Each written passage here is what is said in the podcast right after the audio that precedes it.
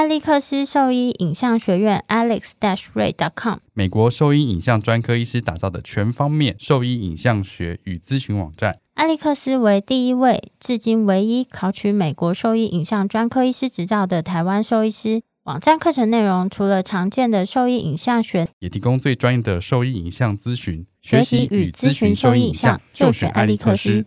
狗狗、猫猫防护跳蚤必须先选择。李兰灵藻师 Seresto 对付跳蚤、必须长达八个月的保护，一秒圈上零叮咬，没有空窗期，不怕水，也没有异味。搭配新界爽滴剂，有效预防新丝虫及其他内外寄生虫，一次解决三十种适应症。简单点药，洗澡后立即滴。即日起至九月十五日前，至指定通路购买新界爽全系列猫或狗用滴剂任意盒，加一元就多一剂，限量一千剂。购买时同步登记四组资讯，就可以再抽日本东京来回机票。点点新界爽，大家新接爽，加一元多一季，爽飞东京去。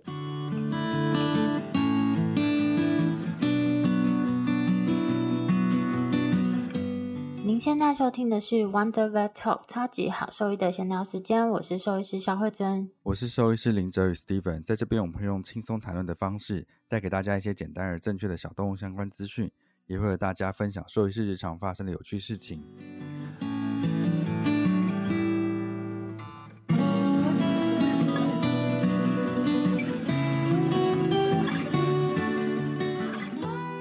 久违的来念一下，就是最近的留言。来，啊、久违的来是不是？久违的来念一下留言啊？怎么了吗？刚只是黏在一起。好，你先念先。这个是七月底的一个留言啦，它的标题是“谢谢所有用心的兽医领域的知识介绍”。身为一个刚毕业、刚考完执照考试的菜鸟兽医师，可以听到各个领域的专科医师的介绍。还有各种文献知识分享，真的超级珍贵，让好多需要另外花钱参加的课程，可以在这里有初步的了解，并同时探索适合自己的领域。谢谢用心的学长姐，然后一个崇拜的小狗的脸，这样子嘛，感激涕零、眼眶含泪的脸。对，没错，谢谢你的支持啦。这个留言就讲到我们的几个重点啦，就是其实我们邀请各个领域的兽医师来做介绍，其实也是。让大家对不同领域就是有更深一点的了解，然后在做职涯选择上可以有更多一些资讯可以辅助这样子，还有 get 到那个重点，很棒。第二个叫做 Rosie，然后他是非常谢谢你们的频道，我是第一次养狗狗的菜鸟，为了给它最好的东西到处爬文，那发现很多资讯都是不正确的，例如五谷饲料跟骨头，幸好有听到这么优质的频道，才能及时停止错误的方法，谢谢。你们这么用心的经营 Podcast，也谢谢你们愿意无私而直接的分享正确的资讯哦。这个也 get 到非常多重点啊。没错，网络上的资讯呢，虽然有很多啦，但是其实充斥着，就是你没有办法去分辨正确跟错误的。我们就尽我们所能的去分享我们学习到正确的。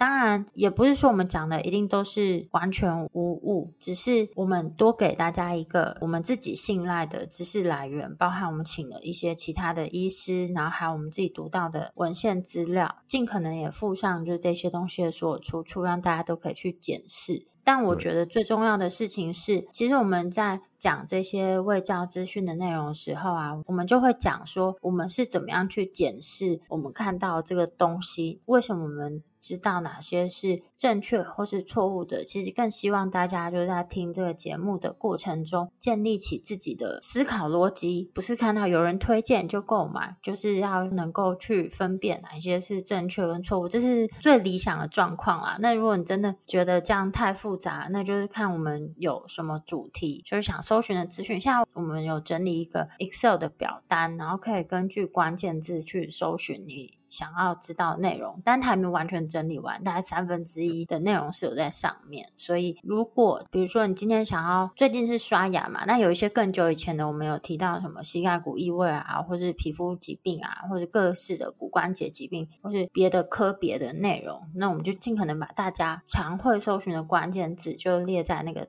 档案里面，然后可以利用搜寻的功能去搜寻你想要知道的集数。可能会比较容易一点。对啊，这样子其实很方便了。比起你在网络上搜寻，不知道哪一篇东西是不是值得信赖的，这样子更快速了。对，没错。而且整理那些真的很花时间。没有，你知道我之前就是在，是老娘的时间。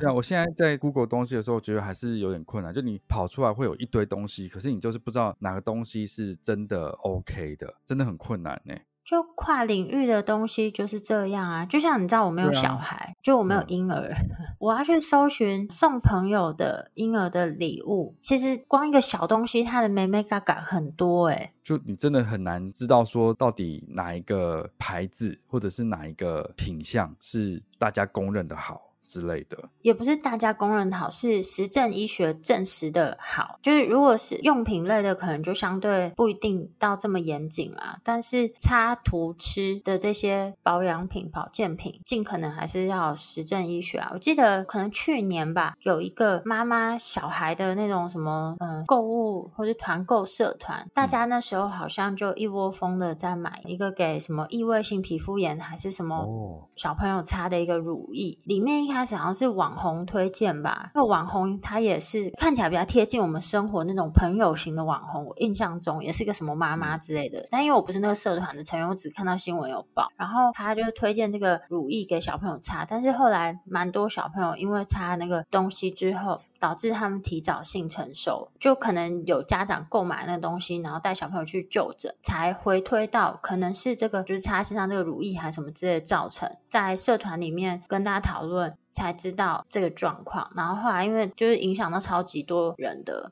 所以就有报上新闻这样子。所以就是吃的、用的、擦的，可能都还是要稍微注意一下这些。对啊，没错，没错。对啊，你常常说你在社团看到人家推荐什么，其实听听就好了。我觉得都还是要咨询一下专业意见，比较安全啦。食品类的东西要吃进去的东西，你自己在吃的时候都会特别注意了。你给你的动物的时候，其实也要这样。嗯，但我觉得很多家长他们就是因为特别小心的去注意，应该是说他们觉得他们花了很多时间去搜寻这些资讯，那就是他想要给小朋友或者毛小孩用最好的嘛。然后他搜寻到他觉得可信赖的所谓的网红啊，或是就饲养动物很久的一些家长，他就会下意识对啊，下意识的想我会养了人类三十几年就养我自己啊，喂养我自己。但我们也不会觉得我们照顾人类的专家不是吗？我们就把自己生活起居照顾。好而已啊。还有一个留言是在 First Story 上的留言啦，这个留言是在 EP 一三八二零二一精彩回顾，对啊，很酷哦。二零二一精彩回顾，值得一听再听的好内容。其实我已经不记得里面有什么东西了。然后他的留言是说，林医师学呕吐前的声音学的好像哦，这样子。其实我们后面的有的特辑会再出现。如果你喜欢我学那个声音的话，可以再注意一下我们的特辑。所以以后就给别人就试图描述说，大概呕吐前是这样子吗？我们就播放那一段，这样。播放那一段。我我听你那学那个呕吐前的时候，我瞬间有一种吐意都涌上来。你知道，就跟在船舱里面听到别人吐，会闻到呕吐的味道，你就整个胃好像都在翻搅，会跟着想吐这样子。对，会跟着想吐。我那时候心里的感觉就是这样子。哦，谢谢你的赞美，我会再学更多的声音的。那我们今天会跟大家分享一篇我觉得蛮不错的文章内容，主要是讲抗生素带来的最严重的五个副作用、不良反应。但是我觉得，就是你把它讲成最严重这件事，会让人家忽略到，好像我们这不是一个经常发生或者不会遇到。因为我觉得，就是简单讲，为什么我们不要滥用抗生素了？然后为什么我会去看这一篇文章的原因，就是我最近在看诊的时候，有时候我们在做复健，如果要控制疼痛，我有时候会开一些药物给他们帮助控制疼痛。然后有一个病患，他就是在吃药期间，他有其他问题，去看了家医科，然后有开了其他药物给他，然后就想要问我说，我开的这个止痛药。跟他这些药物有没有冲突？可我觉得这个动作是有点反过来了，就是因为我的药相对单纯，然后你在家医科看诊的时候，有点像我都会上次可能没有特别提醒到这件事情，但是我通常会再加一句说，如果你有去看其他门诊，需要用其他药物的时候，一定要跟看诊的医师说你现在有在吃这个药，那他们就会知道说有些药物可能要避免掉。不过他会反过来问我的话，也是相对安全啦。所以我就看了一下家医科开的药物，然后我就非常非常疑惑，因为他发生的问题是主诉是他说哦，他尿尿有带血，有血尿的问题，所以他去看了家医科。但是那药单洋洋洒洒好像七八种药，我想说奇怪了，他有做什么检查吗？他说没有，他先开了药物让他回去吃，然后都是一个礼拜的药。里面包含了两种抗生素，那表示说他没有做任何的药物敏感试验。然后重点是这两种抗生素，我觉得不算是真的在泌尿道常用的第一线用药。然后又开了两种抗组织胺，重点是他还开了一个益生菌。然后我想说奇怪，你开了这个抗生素，然后又开益生菌的用意是什么？好像有点冲突。所以我看那个药，我就觉得心中充满疑惑。所以我才想说，我应该要跟大家讲一下，你在选择抗生素的时候，其实应该要多注意一些事情。其实现在在欧洲国家，嗯，也不是现在啊，就是他们从很早开始就一直在呼吁不要滥用抗生素。哎，我觉得这跟你一开始工作地方的开药习惯会不会很有关系啊？因为你看，我们以前在爱屋工作的时候。我们最常用的那些，通通都是第一线的抗生素药物，所以就变成习习惯成自然，就是这些药物就是我们一开始会开的药，然后你其他部分需要抗生素的时候，我们就会做药敏试验。就不会没有根据的一直踹药物这样子。但我觉得这样讲起来，好像兽医师滥用抗生素很严重。我觉得才不是走兽医师。没有啊，没有没有，我意思是说，就是之前会有一些兽医跟其他医疗行业有一些争议的时候，他们就一直指责兽医滥用抗生素。嗯、但我觉得其实兽医。并不是滥用抗生素的主要来源啦，但是我们在这边身为对啊，我们身为兽医师，我们还是要呼吁大家，然后或是呼吁饲主，就尽可能要更重视这个问题，因为这是我们熟知的领域，我们就尽我们可以做的。对，因为目前在学校受的教育的状态，一定不是这样教你去用抗生素的。那你出去外面之后，你其实你已经是兽医师的情况下，你自己要去思考。这样的用药方式是不是适合的，而不是一昧的照你工作的地方的习惯去做这件事情？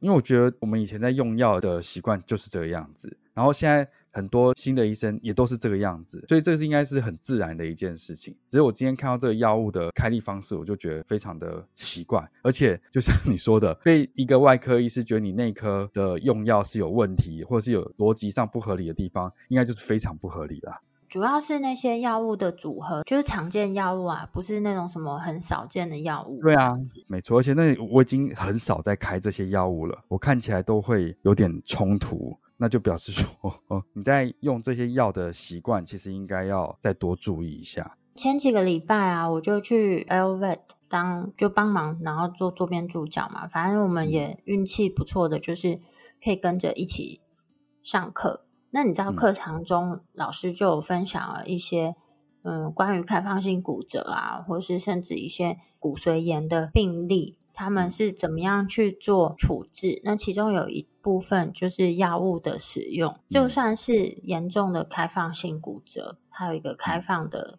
外伤，甚至已经有感染的情况下，他们也不是瞎丢这些二三线的抗生素，嗯、对，后后线抗生素，他们都是真的在必要情况下做了药物敏感性试验，培养确定有菌感染，确定它可以使用哪些抗生素，才会使用这些后线的抗生素。那我记得有一个病例，他甚至是忘记什么比较严重的感染吧，然后他后面使用的抗生素就是很单纯的一线。抗生素使用的时间也不是他们自己，就是正常我们做的药敏试验，它合乎抗生素使用的时间啦。然后，就当下我就听到蛮多兽医师老师，然后就是在下面想说啊，他们真的是很严守这个规则，因为这么严重的感染，他居然只用这种一线抗生素就可以控制得很好，代表他们其实是没有滥用抗生素的情况。然后就刚刚你有提到嘛，以前我们在爱屋，我们基本上就我们有时候去研讨，或者是跟其他的兽医同业讨论，然后我们就会谈到药物使用的状况，就发现说，我们就是常常聊到说，我们很多药啊，就是很容易过期，因为我们几乎在用的就是只有第一天的抗生素，其他我们就是备而不用，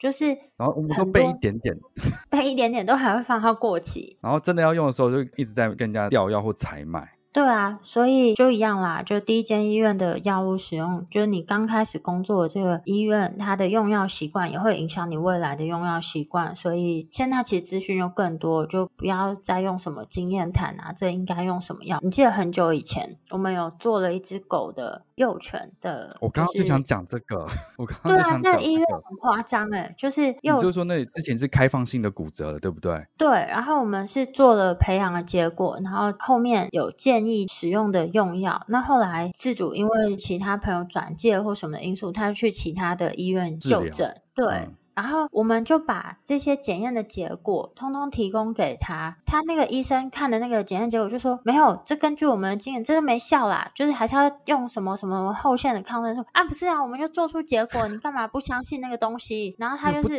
幼犬哎，然后后线抗生素就这样子给他打下去。不，重点是那个后线抗生素在那个药敏试验里面是没效的。对啊，他就是已经说没效了，他还是照样用那个抗生素在做治疗。我就说完全颠覆我的治疗逻辑。我想说，到底在干什么？没错，你刚刚心中有浮现这个病例吗？对啊，因为我们共同经手过，印象深刻。嗯，对啊，所以我觉得你如果刚出来，你你不太熟悉，然后要用药的时候，你可以看一些资深医师用药的方式跟他的治疗逻辑，你可以问，因为他一定有个逻辑在，他为什么这样开药，然后我觉得是可以讨论的。你看我们以前刚开始在用药的时候，其实如果有内科医师在的时候，他们就会有时候学姐就会问我说：“你为什么要开这个药？”然后你有去被询问的时候，我突然会去思考说：“对，我为什么要开这个药？”后面你在开药的时候，你会更严谨的去思考你的用药方式。嗯，然后这边提供几个还不错的资源。然后我觉得简单，这很简单，就是我们之前也有分享过一些啦，就是我们念的 paper 里面，就常用的泌尿道、呼吸道的抗生素，然后他们使用的准则、guideline 那些，其实都有建议使用的方式，就你该怎么样去选择，什么情况下你要继续用药，什么情况下要停药。泌尿道跟呼吸道，临床上一般门诊里面比较常看到的嘛，然后还有之前有皮肤疾病，那皮肤之前那个吴谦医师来的时候也有提到，就是他们。使用药物，然后或是吴安妮医师，他们也都有提到说，为什么不是看到皮肤上有病灶就丢抗生素？其实都还是要做一些筛检，这个都是很基础。然后我们最常见到的一些情况，如果你没有资深医师可以讨论咨询的话，这几个都是很好的，算是学习管道。然后还有一个 App 叫做。First line 第一线，First line 对，你去 App Store 就可以找到。里面呢，它就是有根据不同系统建议你的药物组合，或是你该怎么样选用第一线的药物。嗯、然后它有就是跟你讲 guideline。那这是美国的一个兽医学校他们设立的，就是这是一个蛮好用的 App 啦。我觉得都在手机里面，它里面就有各个系统，狗跟猫啊，然后还有树中。然后就是那种幼年动物，听起来就很实用。对啊，再怎么样，你懒得去看那个 paper 或者什么之类的，下载个 app 要你多少力气啊？讲难听一点，啊、然后你就点进去看。对，就是点进去看它。比如说，我们先讲，你刚刚讲到那是泌尿道嘛，我帮你点开泌尿道，啊、狗吗？给的阴线对狗。但前提是它先被诊断，里面没有一个选项是血尿，因为血尿一定有个原因啊，你要先知道血尿是好了，就当它是 UTI 好了，算它是 subclinical 的 bacteriuria，然后里面点进去就会看到，哎，常见的几种细菌性感染啊，然后他们会建议你怎么样。去做诊断，然后确诊的情况是怎么样？那这个病原它是存在于什么样的环境？然后可能会看到相关的症状。那我们在治疗上是可以用哪些药物的选择？我跟你讲，超级防呆的，就是。界面很清楚简单，然后如果说你真的不知道，当下你很慌张，想说这到底要不要开药？好像有，又好像没有。那我们要先做什么？那你可以先看看这个内容，拜托，真的要不了。现在没有人没有手机吧？我们现在得到资讯管道很多，那这个就是一个很方便的方式了啦。里面如果他需要更多阅读的资讯啊，他有建议你就是阅读的管道，非常非常好用，而且你不用钱，编辑耶。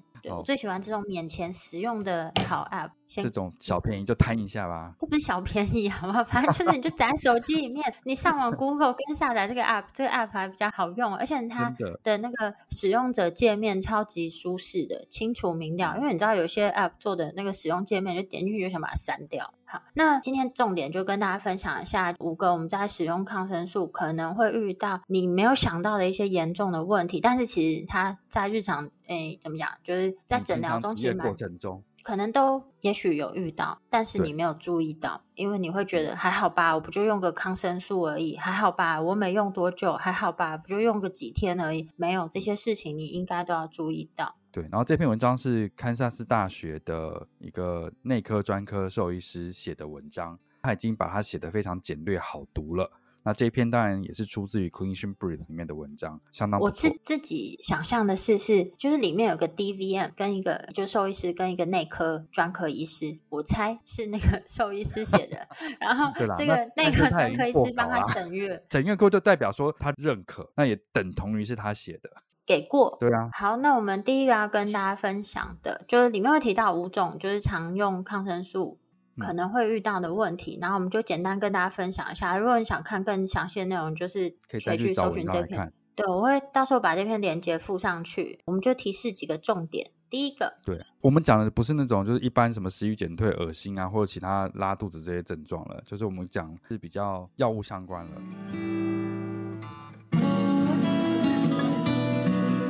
我是美国肿瘤科和心鱼兽医师，您现在收听的是 Wonder Vet Talk 超级好兽医的闲聊时间，最专业的小动物知识 Podcast 频道。第一个重点就是跟 Enrofloxacin 相关的猫咪视网膜变性这个问题。这个药物是在兽医临床其实蛮常用的，商品名叫 Bactrio。Bactrio 对啊，它有口服也有针剂啦。然后，但是主要还是就针对小动物专用的，还是嗯口服的为主。然后。针剂的话，它是比较像是 off-label use 啦，在台湾的话，嗯、但是它基本上还是可以使用的，没有问题。它就是动物专用的抗生素。对，然后 Enrofloxacin 的话，它可能会导致猫咪、猫科动物出现急性的失明和视网膜变性。这边有简述一下，简单原因就是它的 ABCG2 这个基因有缺陷，所以所以这类药物会累积在视网膜的地方，造成变性。这大概简单是这样说啦。然后这边有说到，就是在二十四小时内有服用 Enrofloxacin 的剂量超过五米每公斤的话，就有可能会发生这件事情。但有一个特意的报告是说，在二十四小时内口服了四点六 milligram 每公斤的猫咪，也有出现过失明的症状。这样子，简单来说的话，就是这个药物啊，它其实。像它其实不算是第一线用药，但是在很多情况下，就兽医师可能会使用，比如说就是咬伤啊，或是在猫咪的一些，我也不晓得什么原因，大家就是会用这个药。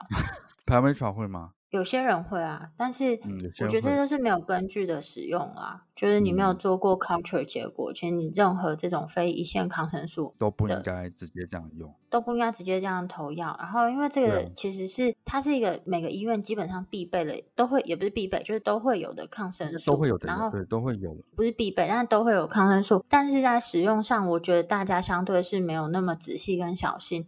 这个药物呢，其实它是比较不建议静脉施打。特别是在年纪大于十二岁的动物，或是本身它已经有肾脏疾病的动物，静脉施打它会有一些给药的方式。如果可以，就尽量避免静脉给予啊，就不要透过血管给这个药物。但如果真的要给的话，它有一些建议给药的方法，可以避免或是减少这些并发症的出现。我们会觉得说，哎，啊，我就用个几天会怎么？就有些人呢，不是我们，就是有些人可能会觉得，我就用个几天，到底会有可能怎么样？是会怎样？但是这样子。对，但是呢，根据研究显示，这个失明的症状，它可能在使用两天到十二周内都有可能出现。两天是一个超级短的时间哦，所以对啊，所以你在用这个药的时候，一定要特别小心。那视网膜它造成视网膜变性啊，或视网膜病变，其实在就不是每个医师都那么会做眼科检查，或是也不是每个医院都有备有这些眼科检查的检查仪器。但是我们在临床上可以去注意说，它是不是在给药后，这个猫咪出现散瞳的情况。因为他说散瞳就是一般是我们有变性的最初的一个征兆，这样子。对，因为我们不是眼科医师，我们就看这篇文章跟大家分享。如果文章就眼科如果有错，眼科医师不要怪我们，要怪这个 那个医师。我们是相信他的，我们是 相信他。然后这个影响呢，它有可能是暂时性，但它有可能是永久的，所以在使用上一定要非常非常的注意小心。那我们要怎么样去预防这样的问题？就是简单来讲，就是不要滥用啦，就是需要的时候。这边这边我讲的预防都是，你只要不要滥用，通常都不会有这个问题。你只要遵照使用的正常规范，遇到的机会就会很低。对，然后再来第二点就是，有些人会说啊，那他这有造成这失明的风险，我是不是就不要用这药？不是啊，这就是每个药物它都有优点，就是它一定有相对应的不良反应。重点是你要如何安全的去使用它，该用的时候还是得用。对对，你知道它的危险性在哪里，那你就在使用的时候你就会更小心一些。嗯，然后里面有提到说，如果你真的必须要使用到这类型的药物，那它的替代选择就是是用这个 marble floxacin。我们的药物念法可能都是有点台式发音啦，反正就是就是这一类的。台湾的医生都都听得懂啦。对对对，反正台湾医师都听得懂。就如果你真的必须要使用这类的药物的话，可以考虑就是把它换成这样的替代用药。那它对于视网膜造成伤害的风险就会相对比较低。我觉得，身为家长的话，可以去，就还是要可以跟兽医师询问一下，现在使用的药物是什么。就兽医师是愿意提供药单啦，大部分应该是说，今天不管有没有提供药单，你今天兽医师给的这个药物，基本上都会跟家长讲明，因为有时候你跟他讲药名或什么之类，家长可能也搞不清楚。但是我们在给任何药物的时候，一定会说明说。给这个药，它可能比较常见的副作用有哪一些？当然不可能一个药所有的副作用都都讲给你听，那可能光一个药就要讲半小时或更久。但是最常见的副作用一定会说明，然后跟你讲说要注意看看它有什么样的状况出现。那在给这一类的抗生素的时候，不论是兽医师或是家长，可能尽量要注意，如果你们在给这个药之后，发现这个动物有就是散瞳，就瞳孔变大的情况。那就先立刻停药，然后再跟兽医师讨论是不是有必须或是必要继续给这个药物，或是就到眼科医师那边做一下检查。所以简单的重点是这个。好，好，然后第二个药，第二个就是跟磺胺类药物相关的狗狗和猫咪的免疫性的疾病。它就是这一类的药物可能会引起免疫性的疾病，这样子。磺胺类的药物，其实在就是我们之前在工作的时候，或现在工作的时候，其实对我来说我非常非常少用啊。所以通常在使用的时候，都是用来治疗球虫症这个疾病比较多。这个是在猫咪比较多吧？对，幼年猫咪。然后这边文章有提到啊，就是说在国际宠物动物传染病学会也有推荐说，像这类磺胺类的药物，它也是细菌性膀胱炎的一线药物。可是，可是它并不是唯一的一线药物，还有其他的 Amoxicillin 跟 Augmentin 这一类的药物。都是算是第一线药物，所以比较起来，磺胺类的药物比较容易有这些副作用的风险的情况下，我通常不会把它变成我自己的首选。嗯，那大家会想说，它有这些副作用，为什么算是国际学会，它还是会推荐使用这个药物？我觉得最主要的原因是这个药物是一个很老的抗生素用药啦，所以它的研究啊或什么一定是相对比较多，然后它的安全，对对对，一些药物相关的一些检测或是应用范围。资讯是完整性最高。其实我们现在在临床上也是没有那么常用这个药，哎，磺胺类的药物，对，我自己是没有什么在用这个。但是如果说就一样啊，反正你要开这个抗生素之前，就一定要确认说它真的有菌，这个药物对它来讲是可使用。如果它比起其他一线抗生素，它是唯一可以使用，那你当然还是。得选它，对哈，你没有选择。但如果有其他一线抗生素可以使用，我们就会选其他类的抗生素。但是刚提到的，就是抗生素是跟猫咪的不良反应比较有关，但是这个造成的不良反应是在狗猫都会出现。那主要它是会造成就免疫媒介的过敏反应，跟猫咪比起来，在狗狗我们要特别注意小心使用这个药物，特别是在呃杜宾。萨摩耶或是迷你雪纳瑞，其实我们现在一般看到那种十公斤以下的那种，都是属于迷你雪纳瑞。这些狗狗啊，它们对这个药物是相对更敏感的，就是它可能。因为缺乏这个药物的一些代谢途径，所以因为使用这个药物而引发一些免疫媒介过敏反应机会是更高，所以这些狗种最好是，除非非必要情况下，可能就建议不一定要使用这个药物啦，就是使用其他替代性的药物。对，再说一次，就是杜宾犬，迷你杜宾也算嘛，对不对？应该算吧，其实。然后萨摩耶，然后跟迷你雪纳瑞，就是我们平常看到的雪纳瑞啦。对，这些免疫媒介的疾病，它的症状可能有非常多种，那包含就有发烧啊，或是多关节的病变啊，急性肝病或是血象上面的改变。另外一个，我觉得有时候可能你看到这个病灶，很容易被忽略的，就是皮肤上的病变或是它的干眼症。在猫咪有时候会比较容易看到溃疡性的皮肤病变，或是一些黏膜皮肤的溃疡。那黏膜皮肤指的就是在黏膜跟皮肤交界的地方。嗯，比如说口腔啊，还有眼睑周边啊之类的。就是有时候你发现，哎、嗯，它有这个皮肤问题，你可能没有想到说它是不是有这个用药的病史。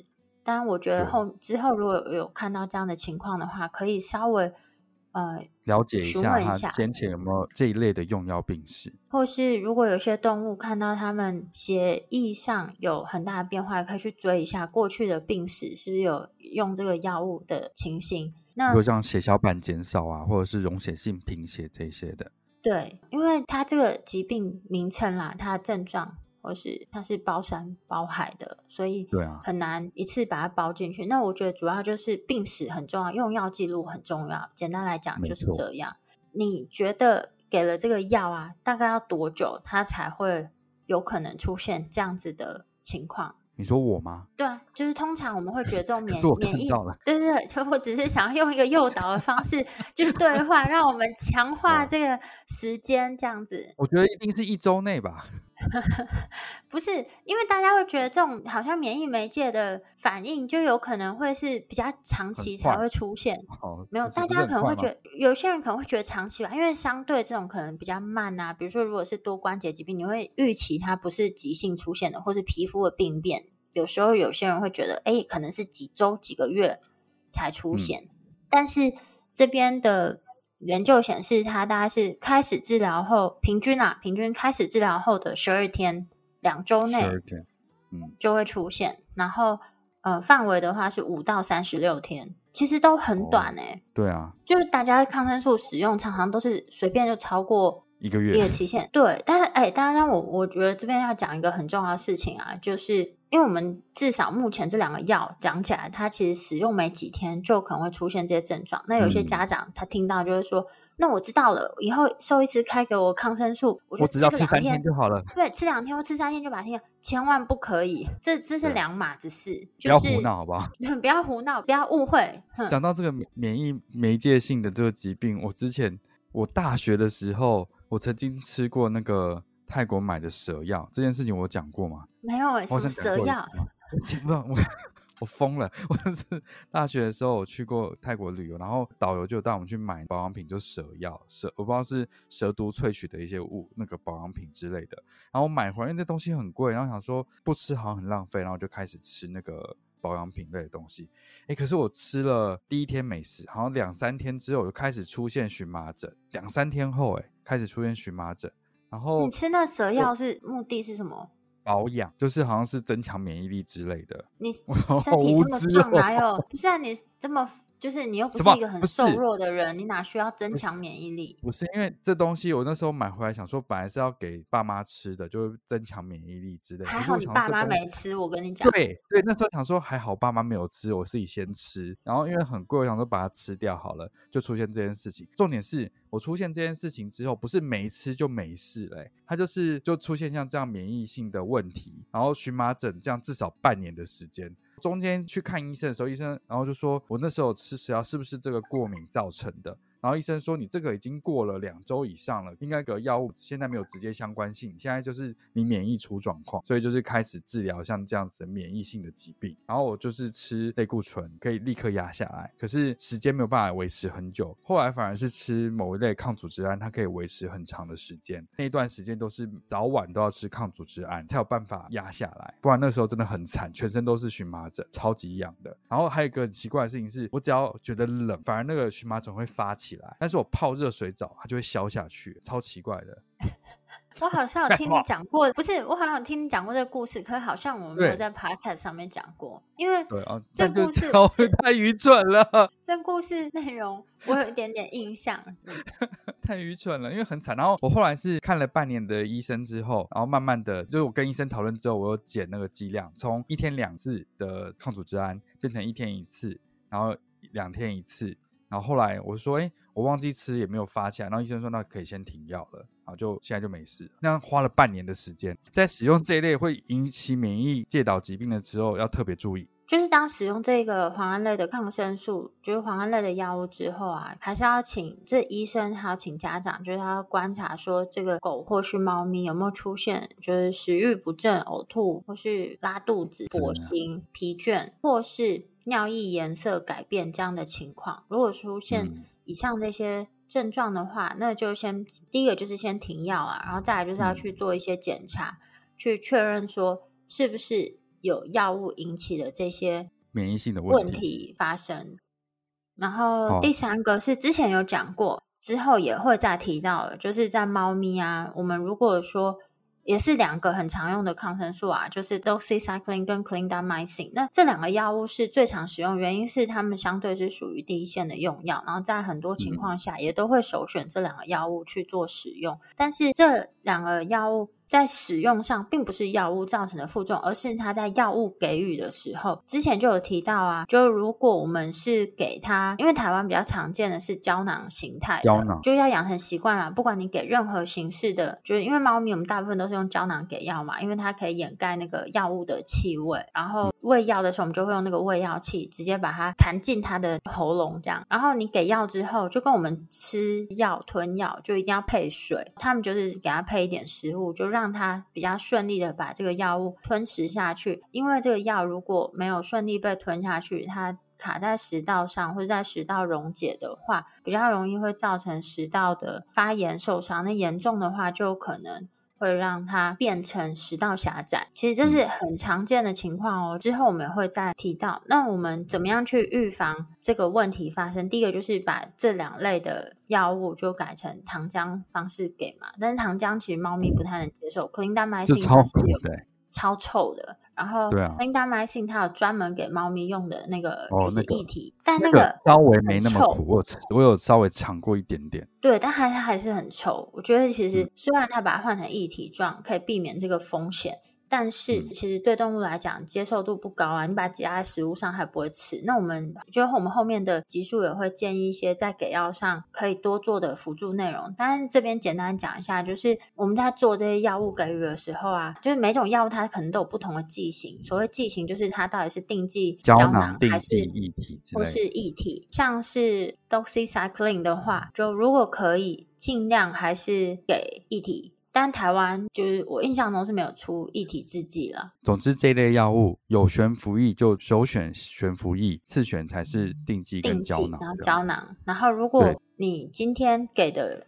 是，不管是给哪一种，就是习惯性的，就是给药前后给水，然后至少要给二到六 CC，但我就是给都给到六 CC 比较好啊。但因为有些动物很小只，你要给它六 CC，它会超生气的，所以就是真的啊，你给它六 CC 不，如果今天一只三公斤的狗，就是你给它吃一个两 CC 的药，你再给它六 CC 的水，不一定喂得进去。但反正就是尽量，然后不然就是你给它吃一点呃泥状的食物，尽量就不要吃食，然后或者颗粒的，就是泥状食物，让它帮助吞食，就会。降低呃，这样子副作用或是猫咪那时候不是有弄那个在喂胶囊用那个肉泥嘛？反正你就是喂进去之后再给它吃一点肉泥，它应该也可以帮助它吞进去啦。对，再来第四个的话是 chloramphenicol 相关的骨髓抑制问题。嗯、那这个主要是在人类会有骨髓抑制的问题啦。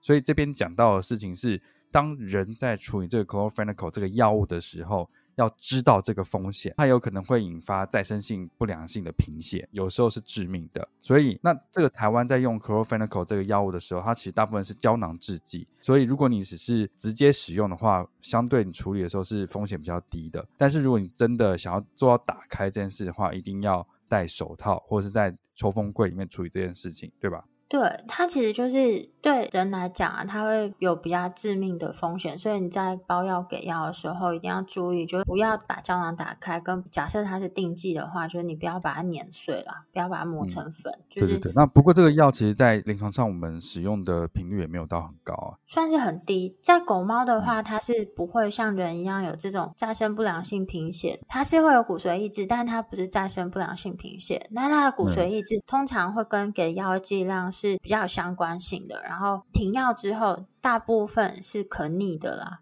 嗯，嗯，就是说它是有可能会改善，但是因为这药本身我们没有那么常用，所以我觉得如果真的要用的话，你在使用配药的这个人员，其实要特别小心注意。其实像我们就我自己医院里面，我有列了一张，就是化疗药物嘛，还有一些比较常见大家会用到的药物，可能会对操作人员有一些风险性，我就会尽量请他们到。哦，好贴心啊！你把它列在那边给大家看。之前我有做一个 PowerPoint，就跟他们讲在处理化疗药物或者是什么。因为你知道这个东西啊，就不是只有我一个人在用，大家都要有这个好习惯，才能维持这个环境、嗯、是安全的、安全的。对，所以我之前是有列了一些给大家，这样大家就应该要更重视这件事情，尤其是在使用化疗药物的人。如果真的有兴趣的兽医师，也可以私讯我啊，我可以提供我的 PowerPoint。那第五个的话，这个抗生素就是我觉得在临床上非常非常常用的。但是我觉得这个药物的毒性啊，大家可能会比较知道，因为其实或多或少你在职业的过程中，一定有同事朋友都有遇到过，因为发生率其实比想象中的高。然后对，然后这个药 metronidazole 是很常见的一个抗生素。嗯，这个抗生素呢，就是在使用上就是要特别注意。药物的剂量、使用的间隔，因为它是很容易，特别是在狗，它会引起剂量相关性的中枢神经的毒性。然后这边提到常见的就是前庭或小脑的毒性。嗯，我们会看到它的症状包含有就是眼球震颤啊，或是它是有步态不稳、共济失调，常看到就是怀疑是前庭疾病相关的一些临床症状出现啊。所以我觉得这边要特别注意的是。嗯我们以前也有提过，就是老狗它会有一些自发性的前庭症状，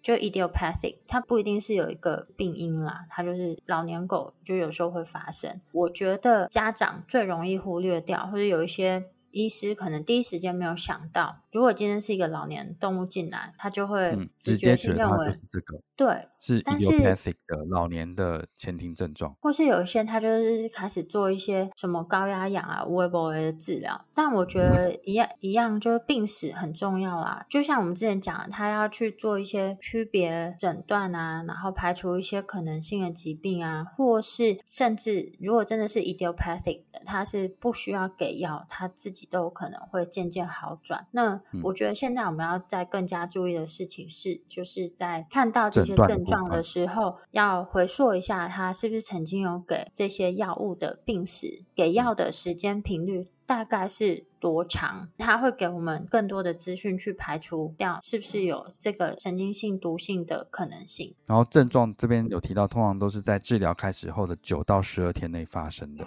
对，我觉得这个药啊，就是很可怕，就是要特别小心的事情是啊，其实药典上或者大家都知道这个药物的建议剂量，但是这个药可怕的事情是，就算你在建议剂量内，都还是有可能会有这样子的神经毒性的毒性的的出现。所以如果说给药之后发现它有一些这些症状出现，基本上就先立刻停药了，开始给他一些支持性的治疗，这样子，嗯。嗯反正这就是今天提醒大家，就是在给注意这五种的药物在给的时候，他们有可能会产生什么样的情况，然后跟它的风险在哪里，跟大家做一下提醒，让你之后在使用这些药物的时候会更加注意跟小心。今天就跟大家分享一个我们。平常比较少分享的内容就是抗生素的使用，但它其实真的是跟我们的临床息息相关，它就是一个非常常被开立的药物之一。对，今天就尽可能呢、啊，我们就两个面向去讲，家长可以注意观察什么，然后如果是对药物比较不熟悉的兽医师，你可以想到要注意哪些事情。希望这样子的说明让大家对这些药物更尊敬药物的使用，然后不要滥用抗生素。然后如果说对我们分享的内容有兴趣或是有疑问的话，都可以上我们的网站，我们的网址是 triple w wonder vet com dot tw，或是 Google FB 搜寻 Wonder Vet 超级好收益都可以找到我们哦。喜欢我们的内容，也可以点选 Apple Podcast 上连接，请我们喝杯饮料哦。那今天节目就到这边喽，拜拜，拜。